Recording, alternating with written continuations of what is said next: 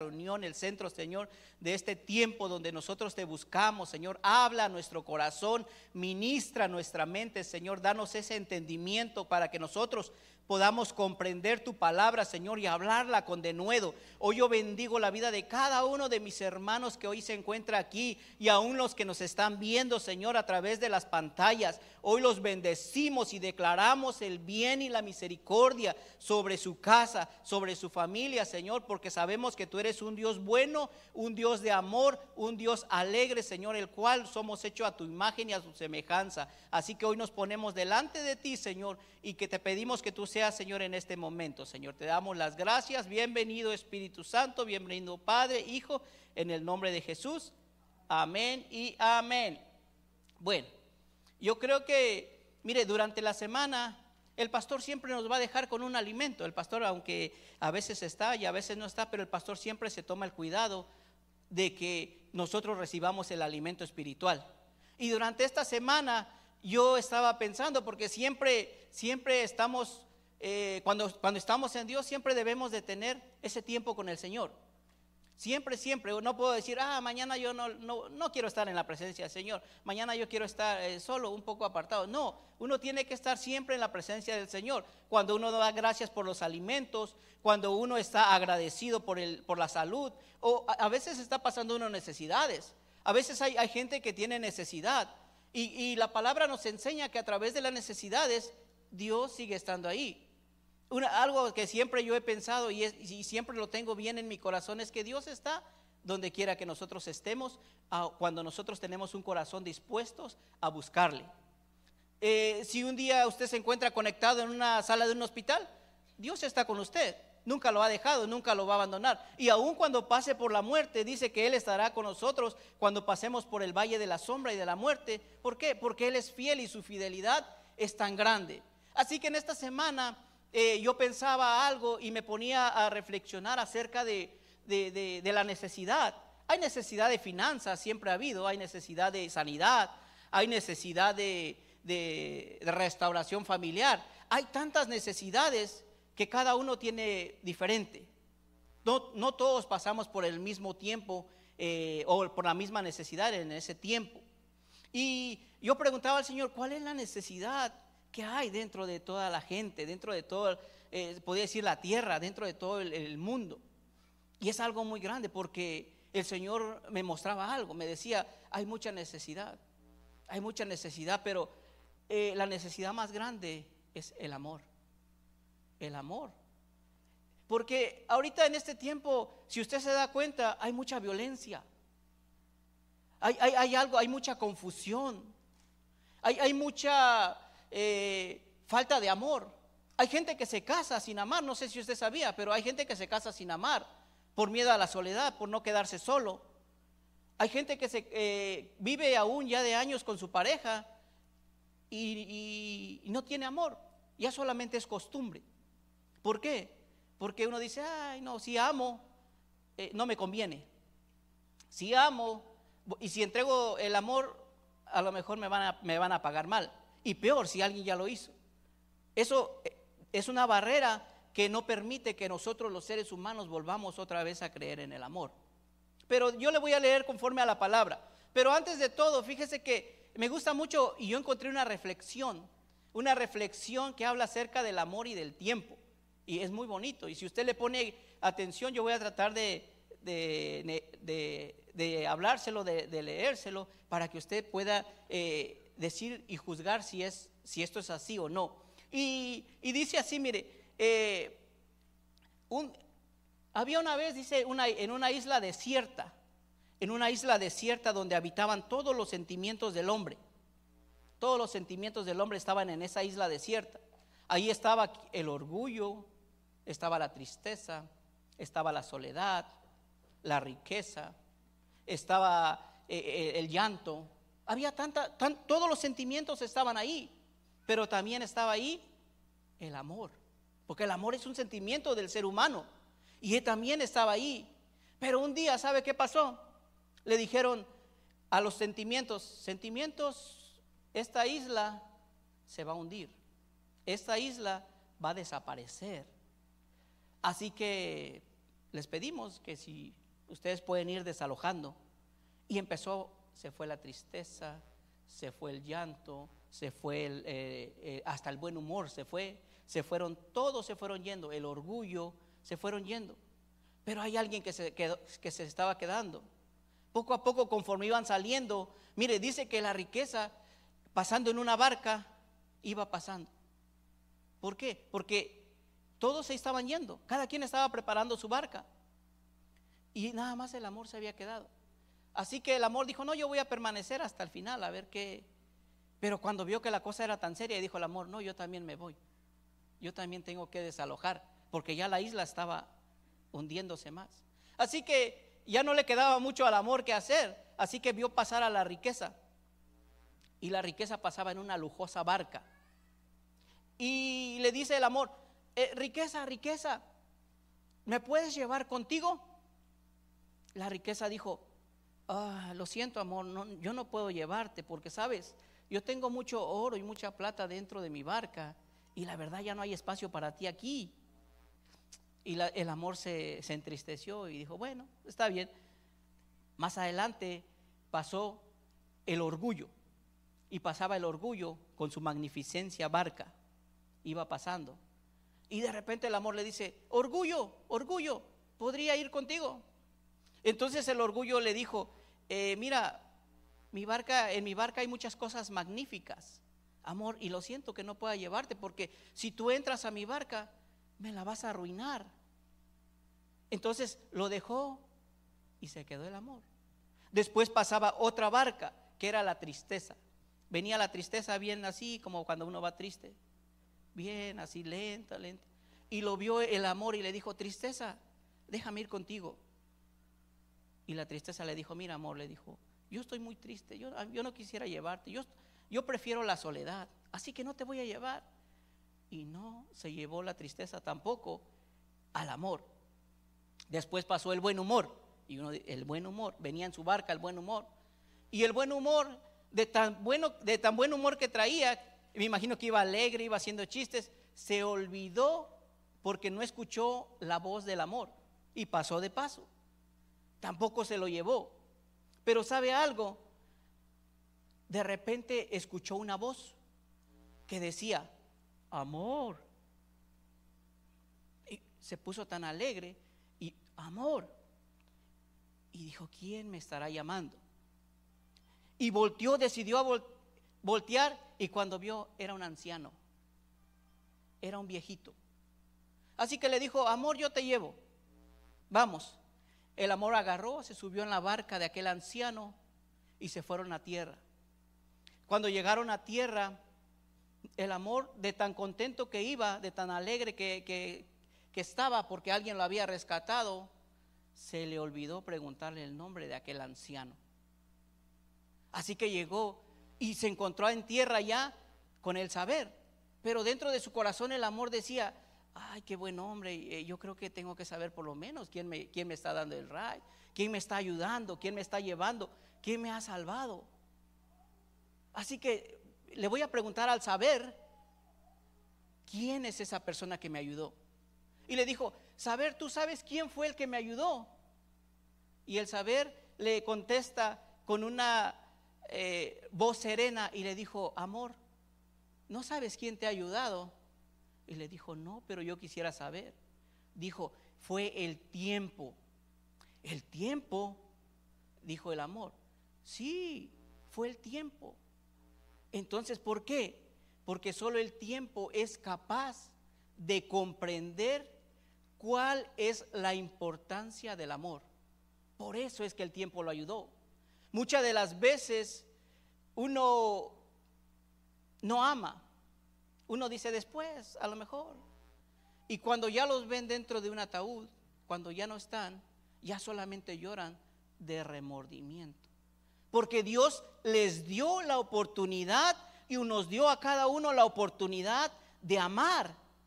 El amor es, si a mí me preguntaran, yo lo buscara en el diccionario, yo encontraría el significado del amor. Usted lo puede encontrar. Pero si a mí, a mí en lo personal me preguntaran, dame el significado de amor en una sola palabra. Yo le diría, Dios. Porque la palabra dice, Dios es amor. Así que eh, en este tiempo, nosotros, como decía al principio, ¿por qué hay tanta necesidad? ¿Por qué hay tantos hijos que se van de casa? Ellos no tienen la necesidad de irse. Cuando uno deja entrar a Dios en el corazón, Dios se va a encargar, como ahorita decía, de transformarnos. Porque nadie nació triste, nadie nació amargado, nadie nació herido. ¿Sabe qué? Conforme va pasando el tiempo, nosotros los seres humanos vamos adquiriendo esas cosas. Y conforme vamos adquiriendo esas cosas, el dolor llega a nuestra, a nuestra mente y a nuestro corazón, que después nos hacemos duros y nos cerramos al amor. Pero déjeme decirle, con los años que le quedan, yo así le iba a poner a la predicación, pero no, con los años que, que nos quedan, nosotros debemos de entender de que Dios nos sigue dando la oportunidad de amar. Ame a su familia, ame a sus hijos, ame a sus pastores, ame a todos. ¿Por qué? Porque yo le voy a enseñar conforme a la palabra qué es lo que la Biblia dice. ¿Por qué? Porque la gente tiene un, tiene un pensamiento equivocado. No sé si usted ha escuchado, hay gente que dice, oh, el amor no existe. Si usted le pregunta, a lo mejor lo ha escuchado esto, ah, el amor no existe. Pero ellos están equivocados. El amor sí existe. Somos criados a la imagen y a la semejanza de Dios. Y Dios es amor y siempre será amor porque Él no cambia. Él será el que fue, el que es y el que será en el día de mañana. Ahora, conforme a los versículos, eh, en Génesis 1, 26 y 27 habla acerca de eso. Dios dice que nos hizo a su imagen y a su semejanza. Pero en el, le voy a, le, me gustaría que pusieran en la pantalla Dios es amor en primera de Juan capítulo 4 versículo 7. Y dice así, mire, dice, amados, amémonos unos a otros, habla el apóstol Pablo, porque el amor es de Dios. ¿De quién es el amor? De Dios. El que no ama no ha conocido a Dios, porque Dios es amor. Ahí está equivocada la gente que dice que, Dios, que el amor no existe. El que no ama no ha conocido a Dios, porque el que ama ya ha conocido a Dios. En esto se mostró el amor de Dios para con nosotros, en que Dios envió a su Hijo unigénito al mundo para que vivamos por Él. En esto consiste ahora el amor. Fíjese en lo que consiste. No que en nosotros hayamos amado a Dios, sino que Él nos amó a nosotros y envió a su Hijo en propiciación de nuestro pecado. Dios es amor. ¿Cómo sé que Dios nos ama? ¿O cómo sé que Dios ha amado siempre? ¿Sabe por qué? Dios hizo su parte poniendo el amor y su Hijo hizo su otra parte poniendo el amor. Son dos cosas diferentes. Dios que dice que dio a su Hijo unigénito. ¿Para qué? Para que nosotros tengamos esa vida. Ahora, estaba en el hijo si él quería dar su, vida o no quería dar su vida. Pero también su hijo puso su parte para que nosotros pudiéramos conocer el amor. Porque él fue a la cruz del Calvario por amor. No fue por otra cosa. Fue por obediencia que tenía que salvar a toda la humanidad. Ahora, dice nosotros, más adelante en el 19, dice nosotros le amamos a él. ¿Por qué? Porque Él nos amó primero. Nosotros no amamos a Dios. Él ya nos amó, aún antes de nacer, Él ya nos había amado. Él ya, ya había eh, eh, hecho algo en nuestra vida y en nuestro corazón. Por eso dice, si alguno dice, yo amo a Dios y aborrece a su hermano, es mentiroso. Así dice la palabra. En el 20, si alguno dice, yo amo a Dios y aborrece a su hermano, pues el que no ama a su hermano, a quien ha visto, ¿cómo puede amar a Dios a quien no ha visto? Y pasa mucho dentro de los ministerios, dentro de las iglesias. Muchas de las veces, a veces dentro de las iglesias, existe eso. El que no ama a su hermano que ha visto, ¿cómo puede decir que ama a Dios que no lo ha visto? Es imposible. ¿Por qué? Porque a veces pasamos viendo qué es lo mal que hace el hermano y empezamos a juzgar cuando nosotros debemos de amar porque nosotros cometemos errores. Nadie puede decir, eh, yo, no, soy libre de, de que nunca he cometido un error. Jesús nos los enseña cuando había una mujer pecadora y la trajeron delante de él para apedrearla, porque eso era la ley, y estaban en todo su derecho de apedrearla. Pero en ese instante llegó a demostrarse el amor de Dios. Cuando Dios le dijo, mire, el que cualquiera de vosotros que esté libre de pecado, pues que le aviente la primera piedra. Y vino en, en las personas la reflexión de decir, realmente tampoco he sido bueno. Por eso dice la palabra. Y dice, y nosotros, dice, tenemos este mandamiento de Él. El que ama a Dios, ame también a su hermano. Ese, eso es algo que nosotros debemos entender. La palabra siempre nos va a estar enseñando. Muchas de las veces eh, predicamos acerca de la, de la sanidad. Es bueno porque se sanan las personas. Predicamos acerca de la, de la prosperidad porque las personas levantan su fe y empiezan a ser prósperos. Pero también es necesario predicar el amor de Cristo, el amor de Dios en la vida de los creyentes, en la vida del ser humano. Porque de ahí es donde viene el compañerismo y ahí es donde viene eh, el sentimiento que Dios pone dentro de nosotros para amar a las personas. Amarlas y no juzgarlas. Porque déjeme decirle algo. Algún día tendremos que comparecer delante de una corte, delante de la Corte Suprema Espiritual, por si usted no lo sabía. Dice la palabra, y todos vamos a ser juzgados. Ahí sí nadie se va a escapar, nadie nos escapamos ahí. Todos seremos juzgados. Ahora, ¿por qué? Ahora quiero ir a la Primera de Corintios capítulo 13, donde sigue hablando acerca del amor.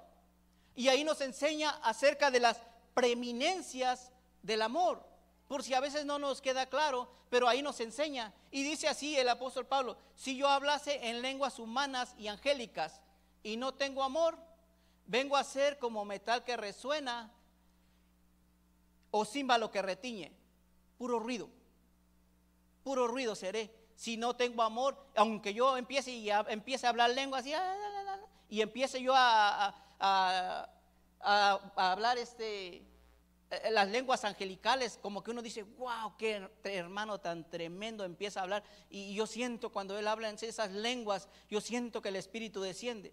Es bueno, no es malo, es bueno. Pero sabe algo, si no tiene amor, es como si no tuviera nada. Y dice, si tuviese profecía y entendiese todos los misterios y toda la ciencia, y tuviese toda la fe de tal manera que trasladase los montes y no tengo amor, nada soy. Vuelvo a ser un cero a la izquierda. Oh, pero yo tengo fe. Ah, no, pero yo, yo doy profecía y las profecías se cumplen. A lo mejor yo entiendo los misterios. Es algo tremendo.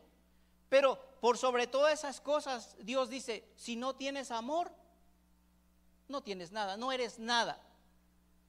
Ahora, por si no entendemos, si yo repartiese mis bienes, dice, repartiese mis bienes para dar de comer a los pobres y entregase mi cuerpo a los para que sea quemado y no tengo amor, de nada sirve.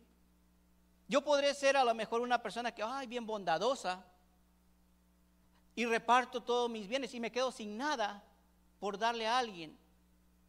Pero, o también entrego mi cuerpo, ah, no, a mí, yo primero, y no tengo amor, nada soy. Yo creo que el apóstol está haciendo bien claro nosotros lo que debemos, el Señor, ¿qué demanda de nosotros? El Señor demanda, no te pide tu dinero, claro, el dinero está conforme a tu corazón, pero lo que Él te pide es, ¿qué hay aquí adentro? Por eso dice, dame, hijo mío, tu corazón. No dice, dame, hijo mío, tu cartera o tus finanzas, si no, no hubiera gente en la iglesia. Pero no dice, dame, hijo mío, tu corazón, porque eso es lo que me importa, eso es lo que a mí me interesa. Entonces, otro punto dice, el amor, entonces, ¿qué es el amor? El amor es sufrido. El amor es benigno. El amor no tiene envidia. El amor no es jactancioso. El amor no se envanece. El amor no hace nada indebido. El amor no busca lo suyo. El amor no se irrita. El amor no guarda rencor. Y muchas las veces, uno de esos puntos tenemos dentro de nuestro corazón. El amor es sufrido.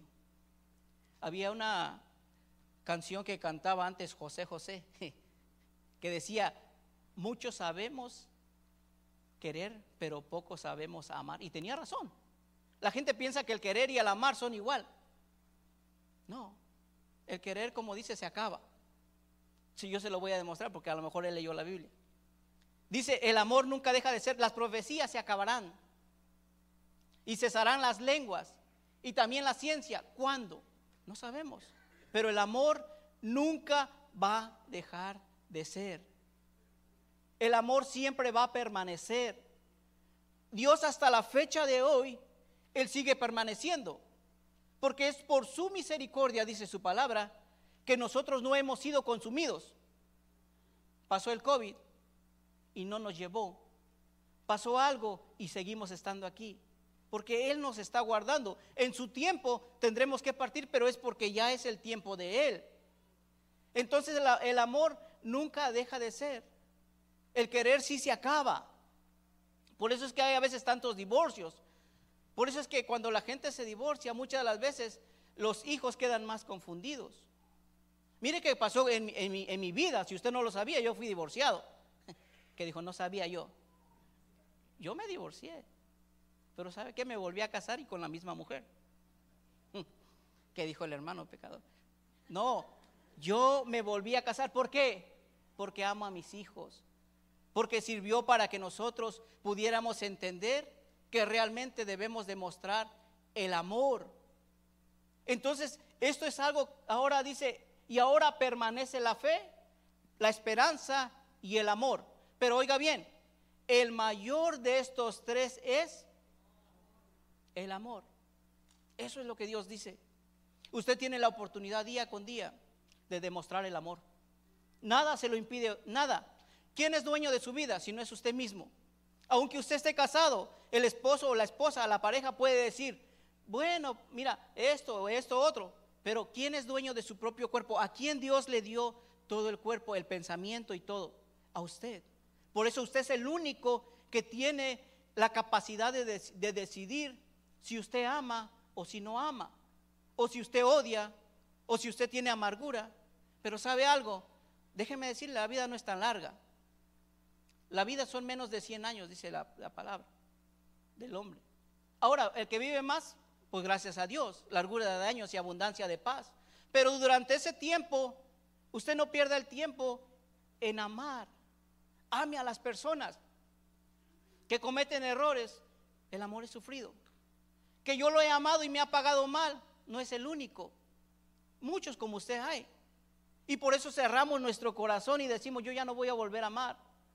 Me casé una vez y ya me, me hicieron daño, así que ya no lo voy a volver a hacer. Ame. Dios siempre tiene en este tiempo algo dentro de usted que es la llama del amor. Y la llama, cuando usted no, no lo, lo, va eh, ejercitando, no va amando, se va apagando. Y cuando se va apagando, la gente se va muriendo.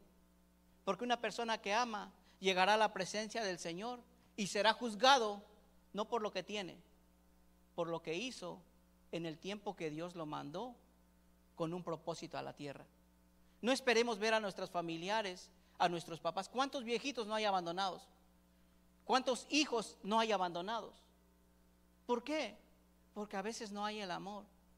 El amor tiene que ser, como Dios dice, dar lo máximo. Si no se lo dan a usted, usted, eso no es problema de usted, usted tiene que darlo. Que me pagan mal.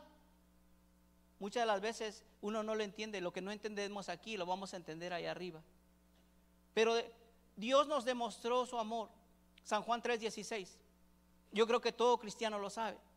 Porque de tal manera amó Dios al mundo que ha dado a su Hijo unigénito para que todo aquel que en Él crea no se pierda, mas tenga vida eterna. Porque no envió a Dios a su Hijo, dice, para ser condenado al mundo, sino para que el mundo sea salvo por Él. Por eso Dios nos amó. Es la prueba máxima y no podemos buscar un significado del amor cuando nosotros lo sabemos, cuando sabemos que el amor es Dios. Así que en este tiempo yo quisiera que cerrara sus ojos, pero cierre sus ojos. Cierre sus ojos y diga, Señor, ministra mi corazón. Y hoy en este tiempo, yo quisiera primeramente que usted se pusiera a pensar en ese tiempo que si usted tiene 10, 15, 20, 30, 60 años, ¿qué ha hecho con esos años? ¿Realmente usted ha amado o ha cerrado su corazón? ¿Ha pasado fracasos? Quizás su primera pareja lo dejó y la segunda también y la tercera y la cuarta y echamos la culpa a las personas. A lo mejor los hijos no están bien y echamos, le echamos la culpa a los maestros, a los amigos. Pero esto no es así.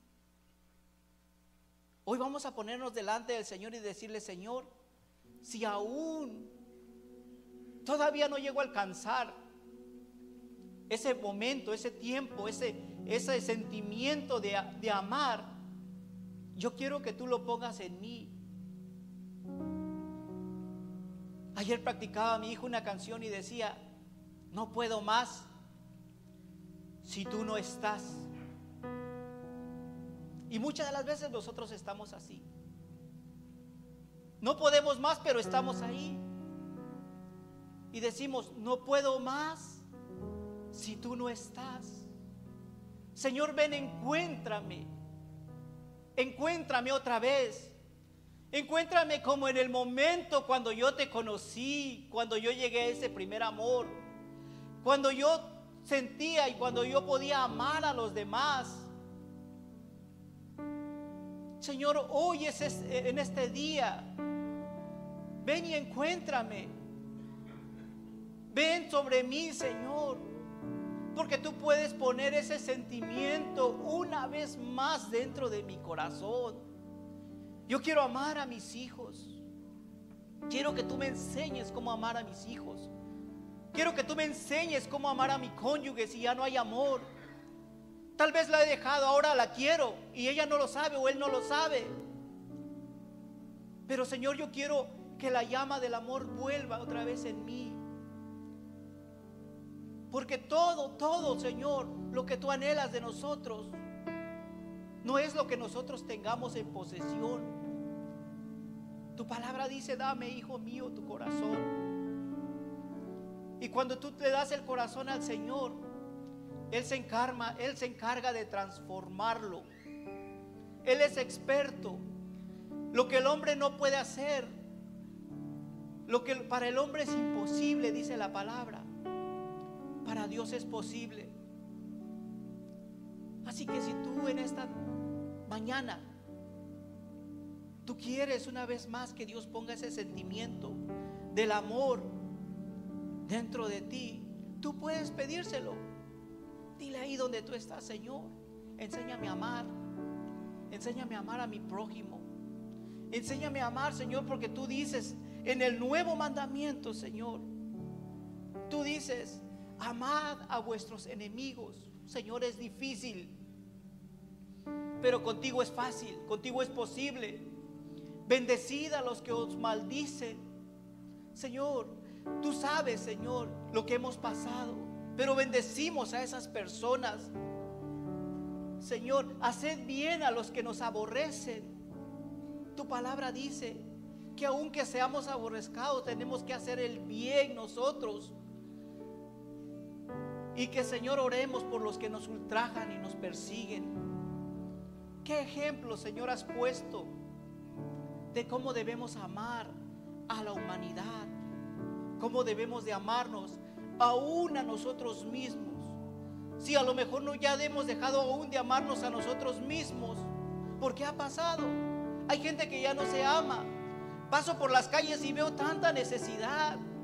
Veo a tanta gente tirada en la calle. Y yo sé que ellos tuvieron un padre, ellos no nacieron así. Yo sé que ellos tuvieron una necesidad que a lo mejor no supieron y no se acercaron a Dios. Y por eso ellos están así.